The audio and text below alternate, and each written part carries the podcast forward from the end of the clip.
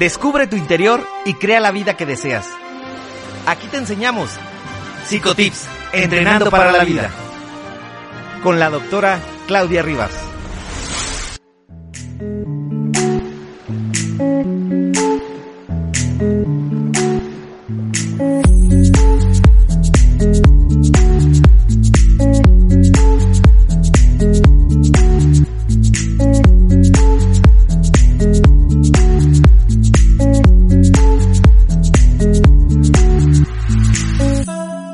Gracias por dejarnos llegar a tu cocina, a tu carro, a tu cama, uh, para poder compartir. Y de verdad que de todo corazón espero poderte llevar el desayuno a la cama. Y no solo yo, sino toda esta cocina emocional, intelectual, de amigos que está liderada por la gran productora Sonia Villavicencio, Rubén Llanes en los controles y aquí, si estos cocineros que estamos hoy contigo, Mauricio, el Guate Villegas, el querido Carlo, la parte dulce de este programa, el Bombón Castillo, mi querido Johanathan, el ruso Lergorreta, yo soy Claudia Rivas, en la cancha, en la maravillosa cancha de W Deportes.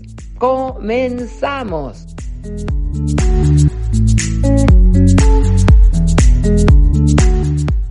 Psicotips, entrenando para la vida. Psicotips, entrenando para la vida. Continuamos. El diván. Hola, ¿qué tal? Bienvenidos a su programa Psicotips Entrenando para la Vida. Pues hoy tenemos un gran invitado, él es Rudy, Rudy García, terapeuta, lo han de conocer muy bien porque él es especialista en temas de pareja, eh, de crecimiento personal y quisimos tratar con él un tema muy importante, la autoestima y los cuatro pilares que la conforman. Y pues la verdad creo que hay que darle pie a quien sabe y que tome los micrófonos. Rudy, damos la bienvenida. Gracias por abrir tu agenda y darnos un espacio. Bienvenido, Rudy. Gracias, te agradezco mucho y gracias por darme el, el, título. Igual con humildad, siempre uno aprende de cierto, siempre está en, en constante crecimiento. El tema es, cuando, normalmente cuando las personas hablan de autoestima, y hablar de autoestima también tiene que ver precisamente con, con el, a, qué referencia le damos a la autoestima. A veces pasas por una crisis o pasas por alguna situación o te está afectando algo emocionalmente y hay alguien que te dice, tienes que tener más autoestima. Y luego escuchas que la autoestima, que la autoestima en otro lado, pero no hay casi nadie que te explique qué es la autoestima como tal. Cuando hablamos de la autoestima siempre lo ligamos al amor propio, entonces a veces confundimos el autoestima con el ego. Entonces me gustaría decirte que no es el autoestima.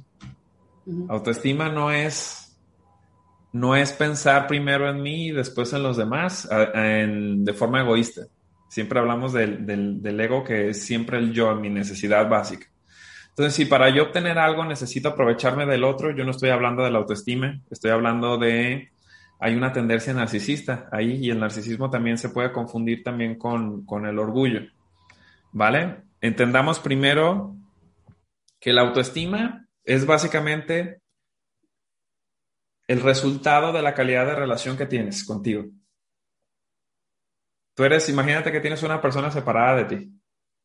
Y esa persona que está separada de ti, tú estás, pues es tu obligación si quieres tener calidad de vida, eh, que coma bien, que duerma bien, que haga ejercicio, que se preocupe por su salud mental, que se preocupe por, por, estar bien en, el entorno, porque se preocupe primero por, por cuidarse de las personas que, de las que se está rodeando, incluso también que, que, llegue a tener un lugar en el mundo como tal, que se sienta feliz en el mundo y que se sienta pleno y feliz. es básicamente la relación contigo. Entonces, cuando comienzas a trabajar en ti, te das cuenta de lo primero que uno tiene que trabajar, que es en la maduración emocional. Estamos muy acostumbrados a que llegue alguien y esa persona nos tiene que amar, nos tiene que dar lo que, lo que nos da alegría, se tiene que ser responsable de nosotros y se tiene que ser responsable de nuestras necesidades. Pensamos a veces que eso es el amor y eso es un amor egoísta.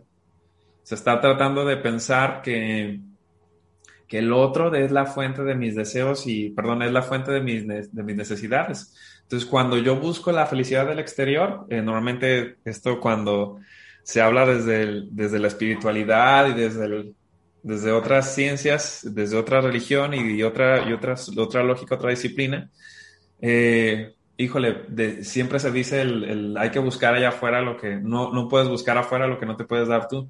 Y básicamente es eso, es el, reconocimiento de tu persona como tal. Es como dejarle la responsabilidad al otro de, entregarle todo nuestro poder, entregarle todo, no, toda nuestra vida, ¿no? Y creer que el otro tiene la obligación de hacernos felices. Es que es cómodo. Es cómodo que el otro se haga responsable de mí porque trabajar en mí requiere fuerza, requiere disciplina, requiere enfrentarse a los miedos, y entonces uno no quiere, no quiere salir de, esa necesidad de, sentirse niño o sentirse niña. Y es esto, es que uno busca, busca en el otro un cuidado paternal o maternal como tal. y, bueno, la gente que nos está escuchando, ¿cómo, qué, Rudy, qué les podrías decir? ¿Cómo comenzar nosotros a trabajar en esa autoestima? O sea, porque a veces créeme que, somos ignorantes porque precisamente venimos a lo mejor de muchas carencias emocionales y no sabemos, ¿no? No, sabes cómo iniciar este proceso para elevar nuestra autoestima. A mejor un ABC de la autoestima para todos nuestros radioescuchas que hoy tienen. Primero que nada, ser conscientes, tener un grado de conciencia. Este grado de conciencia implica y tiene que ver precisamente con la capacidad y la necesidad de reconocerte a ti dentro de tu carencia. Cuesta mucho trabajo, no es tan fácil. O sea, que cuesta trabajo quiere decir que a veces nos vamos a culpar, nos vamos a sentir mal con nosotros, vamos a estar enojados con nosotros mismos. ¿Por qué? Porque a lo mejor yo me puse en una situación en la que no me quería meter. Entonces uno dice, es que es que cómo puede ser posible que le creí, cómo puede ser posible que, que, que confíe, cómo puede ser posible que me haya metido en esta situación.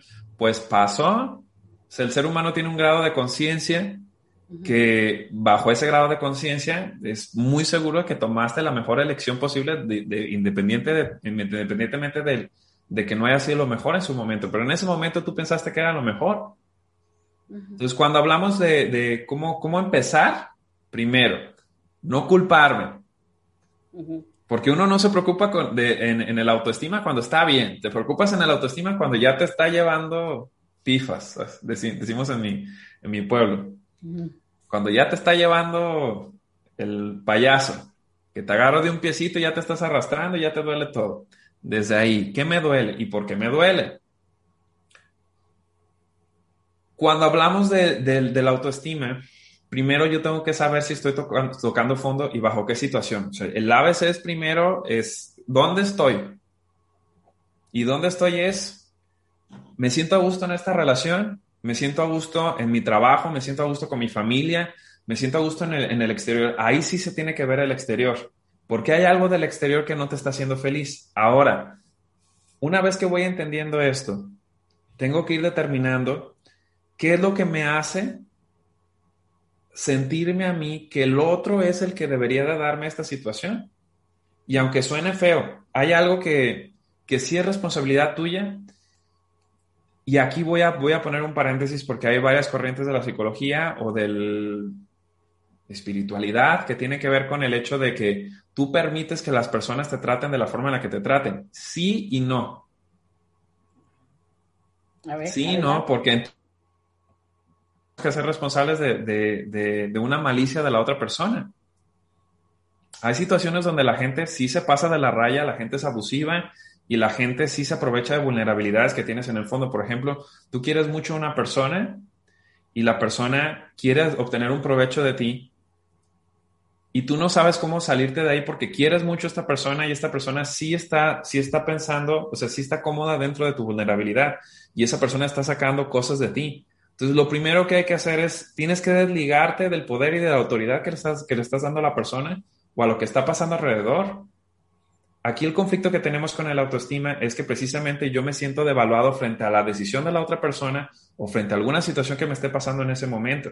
Entonces, entender que parte del conflicto que uno tiene en el, en el, autoestima es porque precisamente yo me siento inferior o me siento devaluado. Hay una posición sumisa ante el problema que me está pasando en el exterior. Una vez entendiendo esto, lo primero que tengo que hacer, si yo detecto que estoy viviendo una situación, puede ser relación, relación laboral, relación familiar, relación de pareja o de cualquier otro tipo de relación, y yo siento que, me que se están aprovechando de mí, es determinar si sí está pasando algo en realidad o es una idea que me estoy contando en la cabeza. que si sí esté pasando en realidad, tiene que ver con que yo me, me, me, sienta vulnerado en abuso de la otra persona. Por ejemplo, en una relación laboral, por ejemplo, que esto es lo más fácil de, de analizar. En una relación laboral, se hace el fin de semana y llegan tus jefes y te dicen, te tienes que poner la camiseta. Ok, ¿me vas a pagar horas extras? No. No, pero échale ganas. Porque es parte del equipo. Y entonces ahí viene un chantaje emocional porque tú no eres parte de la empresa si no te sacrificas por nosotros, pero no hay una retribución en esa relación. ¿Me explico? Y entonces te pagamos con pizza. Eso es un abuso. Piensas, o sea, eh, es un abuso como tal, porque no te estoy remunerando de la forma en la que debería de remunerarte. Ahora, ¿es culpa del trabajador? ¿Qué culpa, qué culpa tiene el trabajador aquí? O sea, es que él lo permite. Pues sí, pero hay un grado de conciencia donde ese grado de conciencia le hace ver que, que, si es buena persona, se tiene que comprometer con el trabajo. Y son varias ideas que nos están vendiendo desde, desde la lealtad, desde lo que debe ser correcto y desde hacer lo que me toca. Entonces, ¿qué, qué, qué problema vas a tener tú que tú sí estás cumpliendo, pero la otra persona no lo cumple? ¿Por qué? Porque tengo un miedo de fondo. ¿Y cuál es el miedo que tengo de fondo? Que el otro se vaya a aprovechar de mí y que me vaya a correr. Lo mismo te puede pasar en una relación familiar y lo mismo te puede pasar en una relación este, de amistad o te puede pasar en cualquier tipo de relación. Es que hay una persona, en una relación que sea de dos, hay una parte dominante y hay una parte sumisa. Rudy, permítenos un segundo y vamos a una pausa, pero regresamos en unos minutitos. Recuerden, estamos hablando sobre la autoestima y los pilares de ella. Nos acompaña con nosotros el terapeuta Rudy García. Regresamos en W Deportes.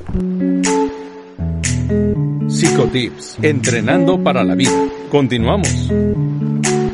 Amigos, ya estamos de regreso y continuamos con nuestra charla con Rudy García y nos quedamos en que siempre en una pareja hay alguien dominante y alguien recesivo, pero empecemos por el dominante. Adelante, Rudy. La persona dominante, cuando se está pasando de la raya, te está activando detonantes y te está activando heridas de las que quizás no eres consciente y esas heridas te enganchan. Porque como tú lo estás viendo como figura de autoridad y a lo mejor te estás diciendo, es que cómo puede ser posible que la persona que me debería de tratar de esta forma no me está tratando bien. Pues pasa. Y uno está tan mal acostumbrado por la sociedad. En México tenemos ese problema muy grave, que tenemos una personalidad sumisa porque nos, nos asumimos que el gobierno debería, por ejemplo, gobierno, y no voy a hablar de política, ya sé, no voy a tocar puntos débiles porque asumimos que el gobierno nos debería de dar ciertas cosas o, la escuela o la familia o la gente que está alrededor que está en posiciones de poder nos deberían de dar cosas, pero no lo están haciendo. ¿Qué va a pasar? ¿Qué vas a hacer? Entonces, una vez entendiendo que estoy en una situación incómoda, lo primero que tengo que entender es cómo voy a resolver este problema. Y es ahí donde les digo, vayan a terapia, aquí ir a terapia. Y es bien importante ir a terapia cuando estás en una situación donde no eres consciente de que algo te está pasando. Entonces, cuando voy a terapia, voy entendiendo por qué estoy permitiendo situaciones que son incómodas para mi persona. Y por qué estoy activando ciertos mecanismos de defensa que me sirven para adaptarme ante situaciones de estrés o de ansiedad. No sé si hasta aquí me voy dando a entender cómo empezar por ahí.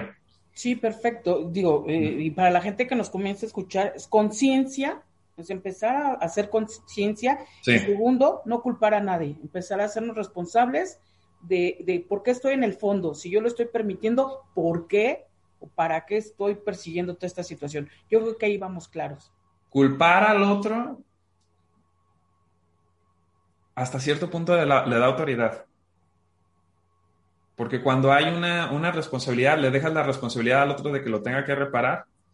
Hay algo que, que, que yo insisto mucho en que las personas que están en una posición incómoda tienen que ver a lo mejor el otro no quiere cambiar porque le conviene estar en esa situación. Está toda madre estar ahí. Entonces tú te incomodas y entonces tú me estás incomodando a mí porque te incomoda y entonces ahí voy a someterte o a quererte convencer de que tú tienes la culpa y es donde viene la transferencia de culpa. O en ese momento es el temor también a no saber decir no. Es que cómo vas a saber decir que no cuando muy probablemente tienes ligado al poner un límite a un castigo, porque a lo mejor así te enseñaron de casa y por eso es importante ir a terapia. En terapia vas entendiendo por qué no puedes poner límites y no podemos culpabilizar a alguien de que no, no sepa poner límites. Es que, por ejemplo, si te tocó un papá o una mamá muy, muy, este, ah, muy autocrático, de esos papás que son muy, este, pues yo soy tu padre y te, te callas y a mí me obedeces. Y a veces nos da risa, por ejemplo, que decimos, es que nos enseñan con base a la chancla. Y es que la chancla es la autoridad. Es decir, tú no te le puedes poner a la autoridad porque, porque la mamá o papá o alguien que te castiga, le es más fácil castigarte que hablar contigo o que entres en razón, porque entrar en razón requiere un esfuerzo cognitivo de empatía. Es duro. Pues entonces es más fácil darte un trancazo y que obedezcas y que te genere miedo y entonces tú ligas a que yo no puedo generar un, un límite, una discusión, porque entonces voy a recibir un castigo. A veces a la gente le cuesta mucho trabajo decir no, porque se te atora aquí. Los mexicanos tenemos ese problema, los mexicanos no sabemos decir no. ¿Por qué? Porque alguien nos va a castigar. Y entonces cuando, cuando en tu casa te, te enseñaron a hacer eso, luego vas a la escuela y a lo mejor en la escuela tienes, puedes tener maestros muy buenos o puedes tener maestros muy malos. Y entonces la figura de autoridad se vuelve tu maestro y luego la figura de autoridad se vuelve allá afuera cuando sales, se vuelve tus, tus, tus jefes. O luego se vuelve la pareja, porque a veces quieres que la pareja este, sea tu papá o tu mamá. Entonces entender que en ese no poner un límite es muy probablemente lo estás viendo como figura de autoridad a la otra persona y te cuesta mucho trabajo cuestionarlo o poner un límite porque hay un miedo de fondo, porque asimilas que la otra persona como es una figura de autoridad te va a devaluar, o sea, tú te sientes inferior al otro. Pero este problema, problemas de autoestima no lo sientes cuando hay una persona que sientes inferior a ti. Ahí no pasa. Pasa precisamente porque hay un grado de autoridad sobre esa persona. ¿Me explico? Sí, perfecto. Adelante, Carlos. Rudy, ¿qué pasa cuando esperamos que las personas realicen cierto tipo de acciones y eso, al, al no realizarlas, nos afecta en la autoestima? ¿Ahí qué debemos hacer? Es que depende qué es lo que quieras hacer. Por ejemplo, eh, aquí la pregunta es muy, muy abierta en ese sentido. A ver, entendiendo desde la escala de valores.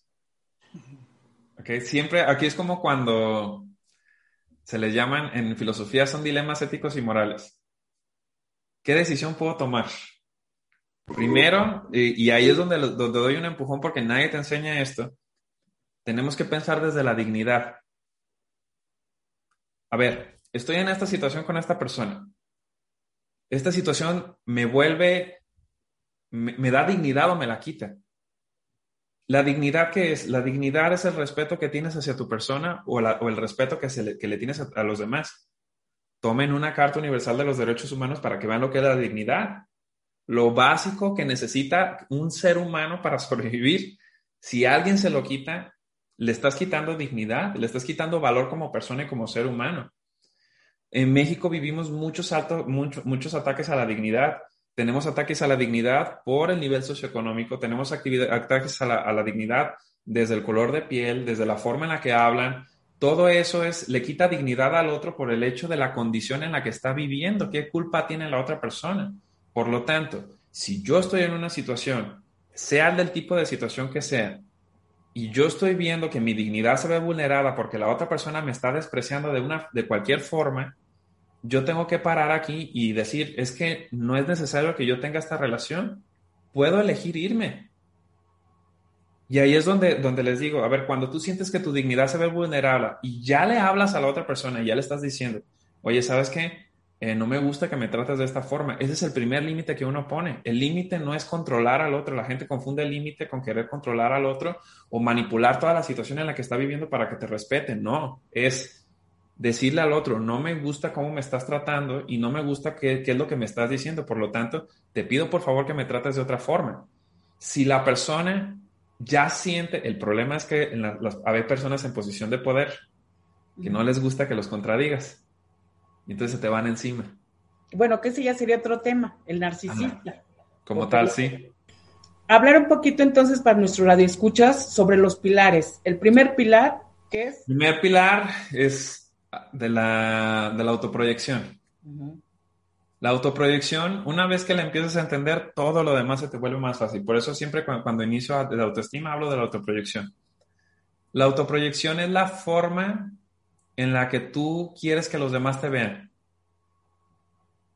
Cuando tomas una posición muy sumisa y quieres que los demás te aprecien o te validen, tu autoproyección se disminuye porque tú estás proyectando lo que quieres que los demás vean de ti. Eso es, por ejemplo, redes sociales. En redes sociales, ¿qué vemos? Vemos lo que los demás quieren que vean que nos, quieren lo que queremos que los demás vean de nosotros. Entonces tenemos Instagram, tenemos Facebook, tenemos eh, TikTok, cualquier otra red social. Eso es el ego. El ego es una máscara. Es una imagen virtual de mí. Entonces es lo que yo proyecto al otro. Cuando esta proyección se enfoca en quedar bien con los demás, yo me estoy poniendo en una posición donde espero que el otro me valide sobre lo que estoy diciendo, sobre cómo estoy pensando y sobre la forma en la que estoy actuando. Ahora, esa autoproyección tiene un límite.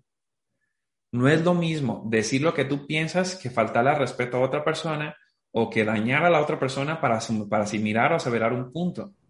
Aquí yo tengo que pensar en la autoproyección desde el respeto que tengo hacia mi persona y desde la dignidad que tengo hacia la otra persona, por eso es importante la dignidad. Entonces la autoproyección es esto que estábamos hablando ahorita. Tengo que dejarle de responsabilidad, tengo que dejar de ver que el otro me valide como persona y como ser humano y soy yo quien me valida. O sea, yo le quito el poder al otro, que ese es el poder como tal. El poder es, cuando hablamos de poder, es una persona ejerce poder porque puede hacer de mí lo que quiera.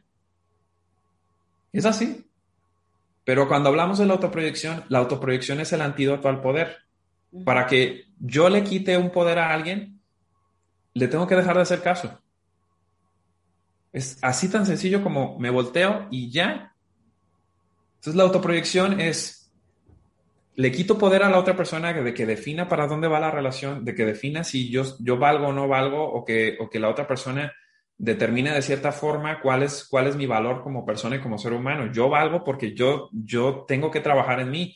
Es difícil cuando tú tienes la autoestima baja, pero empezando desde ahí, no tengo por qué hacerle caso, no tengo por qué escuchar a la otra persona que me está lastimando, me está afectando me puedo distanciar y el primer acto, por eso les digo, es, es distanciarte, es si tú estás viviendo una situación incómoda con una persona que a pesar de que le estás diciendo cómo te debe de tratar, te está afectando, pues distánciate.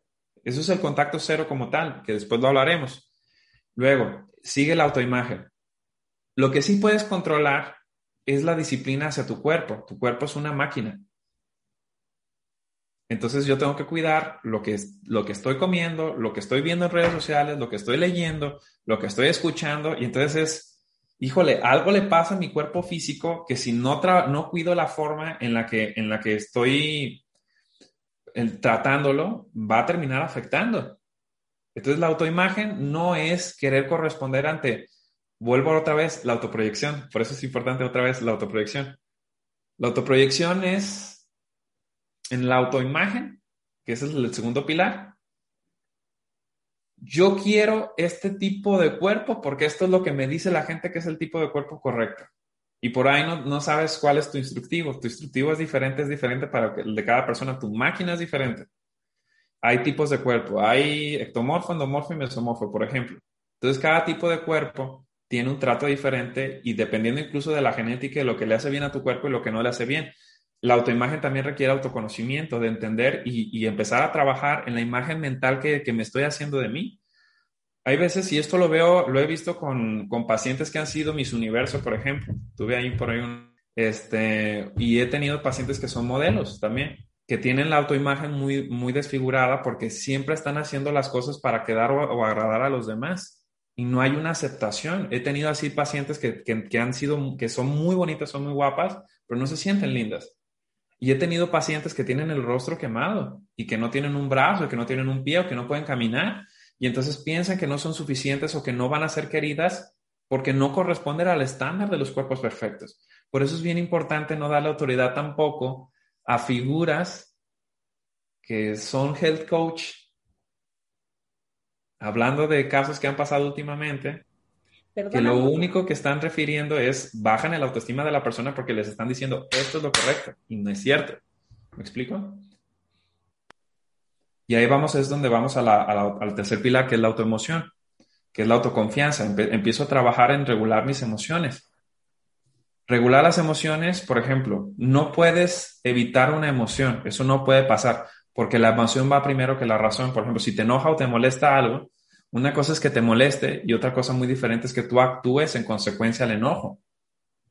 Que tú te enojes no te da derecho a, tener que gritarle a alguien más, no te, da, no te da derecho a violentarlo, o a golpearlo, o a tratarlo mal. Porque el otro me, me, me trató mal, eso no te da derecho a, que, a tratarlo de mal de vuelta, ¿me explico? Y entonces también tenemos una cultura de, del, del, de la ley del talión, del ojo por ojo y diente por diente, y vamos a acabar muy mal. Y es importante, por ejemplo, cuando explico la, la, la autoemoción, que es la parte de la autoconfianza, es poner límites. Aunque tú me hagas algo y aunque tú me pongas el cuerno, aunque tú hables mal de mí y aunque tú hagas esto, yo puedo decidir no darte importancia y puedo decidir retirarme a tiempo y poner un límite desde ahí. Tú eres una persona dañina para mi vida, es una persona que no, no, no me trata bien o que no me trata con respeto, me puedo retirar. Desde ahí poner límites, incluso aunque sea tu familia es que está complicado porque nos enseñan el amor incondicional. Entonces a veces es duro darte cuenta de que a lo mejor ni tu papá, ni tu mamá, ni las personas que tú quieres o amas eh, tienen la capacidad de tratarte de forma sana. Y no porque sea su culpa, porque también ellos no han, no han cuidado su niño interior, por ejemplo. Y desde ahí, por ejemplo, lo que, lo que podemos hacer es, cuando uno tiene que poner límites a la gente que uno ama, y es, es donde les digo, miren, te tocó la familia que te tocó y vas a tener la relación que te permitan tener, no la que tú quieres. Entonces uno tiene que saber hasta dónde, por si uno ama a la gente, porque el, tema es, tengo un conflicto con la persona que amo que me trata de esta forma. El último tiene que ver con la autorrealización. La autorrealización lleva un grado de conciencia, lleva un grado de, satisfacción, lleva un grado de, disfrutar la vida, de disfrutar los procesos.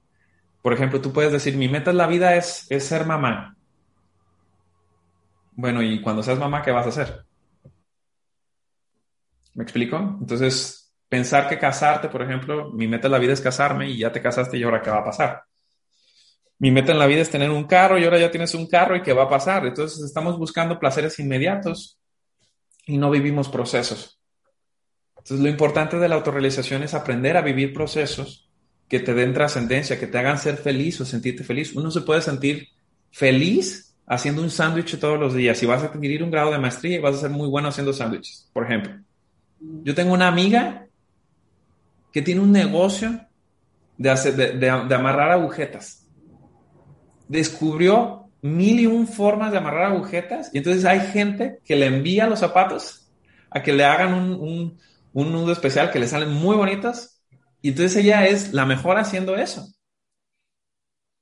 Entonces, ¿por qué? Porque lo disfruta, porque aprendió, porque... Y, el día de mañana, y es algo que a ella, yo la he tenido en terapia, este, el día de mañana, eh, cuando ella ya no quiere hacer agujetas, ¿qué, ¿qué, sigue? Pues a lo mejor va a aprender guitarra, o va a aprender piano, o va a hacer un negocio de lo que sea. Pero son los procesos lo que le dan trascendencia a la vida, lo que le dan satisfacción, y es buscar eso. Si te fijas, eh, cuando hablamos de autoestima, aquí ya explicándote los cuatro pilares y a la diferencia de lo que pensamos que la autoestima es el ego, es totalmente diferente. Es el cuidado y el trato y, la realización que le damos hacia nuestro cuerpo físico y mental. Entonces, cuando tienes eso más o menos calibrado, recién vas a sentir amor, porque el amor es consecuencia de la calidad de relación que tienes contigo y hacia los demás. ¿Me explico? Muy bien, perfecto. Pues eh, Carlos, ¿quieres agregar algo? Sí, Rudy, hay personas que, que, como bien mencionas, tal vez están en busca de un amor incondicional, tal vez su meta en la vida es tener una relación tipo Hollywood que muchas veces no va a pasar o, que en una realidad ya situada está muy complicado que pase. ¿Qué hacer con esas personas? ¿Cómo, cómo, cómo deben de, llevar su proceso de, de realidad, por así llamarlo. Con la insatisfacción. Mira, de entrada, la persona necesita sentir que, necesita ayuda. Si no, no puede uno hacer nada. Por ejemplo, una persona que vive una adicción. Es complicado, uno se puede hacer adicto a muchas cosas, se puede hacer uno adicto al alcohol, a las drogas, se puede hacer uno adicto a una persona, se puede hacer uno adicto al juego. Entonces, yo empezaría desde ahí. ¿Sí? O sea, ¿qué estoy haciendo? Que estoy buscando mi felicidad en adicciones que nada más me están haciendo que me dé vuelta a lo que está pasando y no me, no me estoy enfocando en todo lo demás. Primero, una adicción no se trata o no se cura quitándole la fuente de la adicción. Se puede disminuir la, la, dosis, pero el problema emocional y psicológico va a estar de fondo. ¿Por qué? Porque hay algo que lo detona. Primero es entender, ¿estoy feliz con mi vida? ¿Estoy feliz con lo que estoy haciendo? Y luego analizar de fondo lo que está pasando alrededor. Me está pasando esto, me está pasando esto, me está pasando esto, me está pasando esto con mi relación de pareja, con mi trabajo, con, con mi vida en general y me estoy descuidando mucho. ¿Con qué podría empezar? Yo podría empezar desde, desde tomarme un descanso. A veces es bueno tomarse un descanso y no sabemos.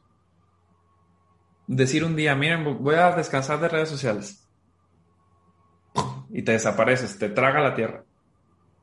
Y voy a tomarme un descanso de esto y de esto y de esto y de esto, de todo lo que me genera ansiedad y tomarse un respiro. ¿Cuál es mi plan de vida? ¿Para dónde voy? ¿Qué quiero de mi vida? Este, ¿Me está haciendo feliz esto? No. ¿Y, qué posición estoy tomando? Estoy tomando una posición dominante, una posición sumisa. Desde ahí yo empezaría, o sea, ser, ser un poquito más consciente de lo que me está pasando. Y darse un respiro, irse, a lo mejor si tu familia es sana, vete con tu familia, vete con la gente que sí te quiere. Ve, ve a buscar a Papacho, a veces lo, lo, que pasa, y ustedes que son de Ciudad de México, en Ciudad de México está muy grande la ciudad y la gente se siente muy sola. Sí. Ese es el primer problema que hay. Estamos tan inmersos en, no tengo el celular, pero como si fuera, estamos tan inmersos en esto que no exploramos la realidad. No conectamos con la gente, no vivimos experiencias. Eso es lo primero que hay que hacer. Muy probablemente me siento solo, me siento no querido. Entonces voy, voy conectando y voy siendo más consciente de mi realidad. Te escucho, perdón, Sonia. Sí, digo, es que ya prácticamente nos queda poco tiempo y entonces pues quisiéramos que nos dejaras pues quizá alguna tarea precisamente para, para comenzar con, este, con esta conciencia y con estos cuatro pilares y, que, y que todos nuestros radioescuchas pues se vayan con, pues con esa, esa tarea para hacer y que ojalá te podamos... La primera tarea. Vayan a terapia que vayan con Rudy García Terapia. Sería no, no, no puedo, no, este, tengo agenda llena, ojalá me gustaría, pero si quieren, quieren pasarse por redes sociales, con mucho gusto, este, ahí estoy al pendiente. Nada más aquí el, dense un break, dense un respiro. Em, cuando amanezcas, analiza muy bien en qué parte del día te sientes más solo o menos querido o menos querida muy probablemente va a ser en la mañana y en la noche, porque el resto del día está uno ocupado. Dice Facundo Cabral, no estás deprimido, estás aburrido.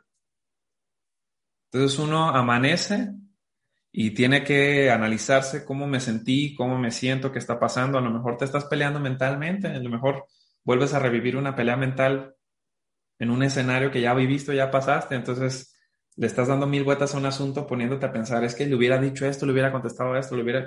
Ya, ya pasó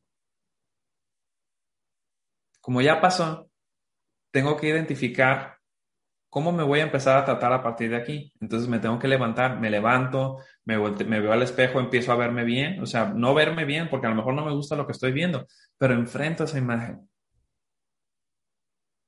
Tenía una paciente con el rostro quemado, enojada con la vida,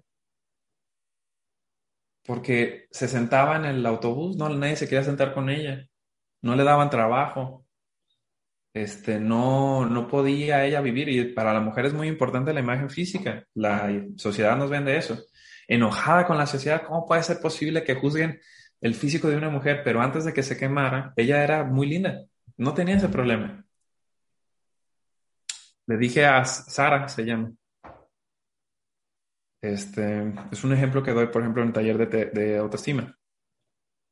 Le digo a Sara, oye Sara, ¿tienes espejo en tu casa? no me gusta verme. Le digo, oye, qué bonito. Le andas exigiendo a los demás, a los demás lo que no puedes hacer contigo. Empieza a ser lógica. ¿verdad? Porque la lógica te dice, como no estás a gusto tú, te sientes incómodo por cómo te van a ver los demás hasta que empiezas a normalizar tu persona. Entonces, una vez que se empezó a normalizar, empezó a trabajar en sí misma. Entonces, así soy, esta es mi realidad y esto es lo que estoy viviendo, es la aceptación de la realidad lo que nos afecta. Estoy en esta realidad y me quedan de dos sopas. O la quiero o empiezo a cambiar cosas que sí puedo cambiar de a poquito, de a poco a poco. Y la situación de cada quien es diferente. Por ejemplo, por eso no puedo dar un, ejemplo muy, muy abierto para todos los demás. Hay gente que perdió a su familia, hay gente que vive en una, una relación complicada, violenta, hay gente que está viviendo este, un duelo de alguna situación, hay gente que se siente sola, hay gente que no tiene nadie, hay gente que tiene todo y no se siente bien. Empezar desde ahí, o sea, ser más consciente de uno. Está bien darse un break, está bien descansar, está bien voltear a ver qué es lo que está pasando. Yo empezaría desde ahí y empezarse a tomar la vida con más calma, con más calma y la terapia. te escucho. Creo que es, es, momento de empezar a trabajar, de asistir a terapia, de comenzar este cambio interno y qué mejor manera de hacerlo en tus redes sociales. Cuéntanos, ¿dónde, dónde te encontramos, Rudy? Rudy García MX en Facebook, en Instagram y en las demás redes sociales. R-U-D-I Latina García MX. Con mucho gusto. Ahí, cualquier cosa, todo lo que hago es para, para ayudar. Un minutito, ¿cuándo es el próximo curso? Afortunadamente nos va bien y me da, me da la opción de ayudar a la gente. Eh, vamos a tener un taller de autoestima, con mucho gusto ahí los esperamos. O nos pueden escribir por WhatsApp al... Ahí déjenme, les doy el número, por acá lo traigo. Por WhatsApp nos pueden escribir al 33 18 22 34 19, más 52 33 18 22 34 19. Con mucho gusto ahí les contesta Siri para cualquier información y lo que necesiten estoy a sus órdenes. Ahí lo tienen amigos, pues a darle follow a este gracias, gran gracias, personaje, Rudy García. Rudy, muchísimas gracias por acompañarnos en, en estos psicotips. Gracias, Carlos, gracias, Sonia, y lo, lo que necesiten ustedes sus órdenes. Un abrazo, les mando un abrazo fuerte.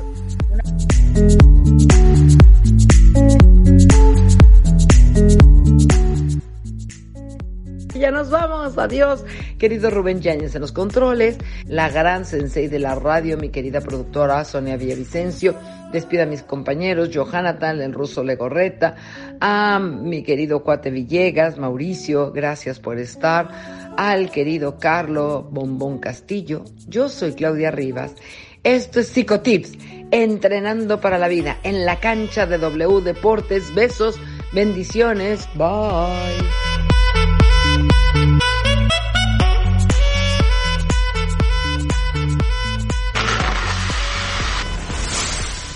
Descubre tu interior y crea la vida que deseas. Aquí te enseñamos Psicotips, entrenando para la vida. Con la doctora Claudia Rivas.